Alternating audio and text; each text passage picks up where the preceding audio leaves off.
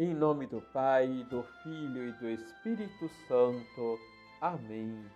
Paz, Paz e, oração. e oração. Olá, tudo bem com você? Ninguém terá Jesus Cristo por irmão que não tenha Maria Santíssima por mãe. São Francisco de Sales. Liturgia, Liturgia diária. diária.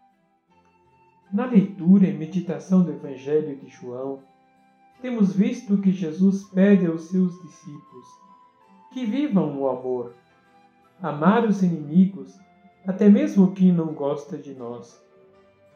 Não é a simpatia ou amizade, mas é amar como Cristo nos amou, de maneira incondicional, gratuita e com liberdade.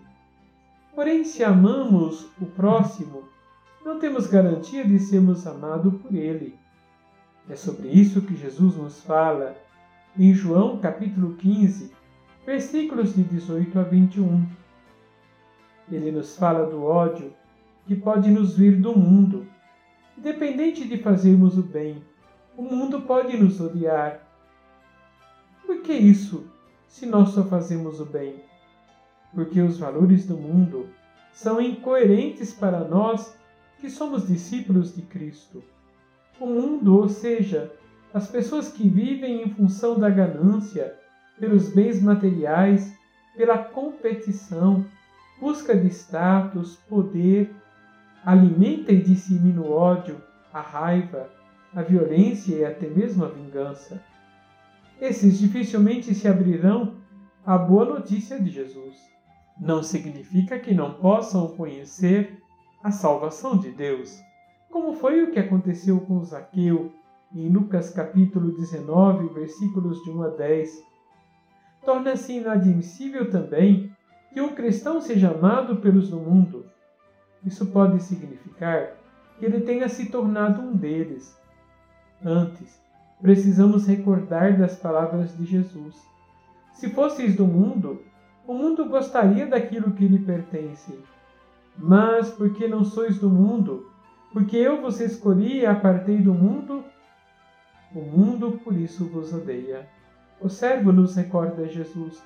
Não é maior do que o Mestre. Se eles perseguiram a Jesus, também perseguirão os que são de Cristo. Não importa. O importante é que permaneçamos unidos a Cristo e nos amemos na mesma medida do seu amor por nós. Quando você ouvir maldizer um irmão ou irmã, ou algum líder da igreja, da sua comunidade, não entre nas rodas que maldigam, ou dos que aplaudem ironizando a situação, mas se dedique à oração. Não se esqueça, pode ser que o mundo, odiando a Cristo e seus discípulos, queira destruir a vinha do Senhor. Vamos rezar? Deus de amor, bondade e misericórdia, que sempre nos esperais e nos convidais a nos aproximar do vosso coração, bondoso e misericordioso. Nos pedimos a graça da perseverança no vosso amor, que possamos permanecer unidos a vós e produzir fruto que permaneça. Nos pedimos, Senhor, a vossa infinita misericórdia derramai em nossos corações o vosso amor. Assim seja. Receba a bênção do Deus Todo-Poderoso, Pai, Filho e Espírito Santo. Amém.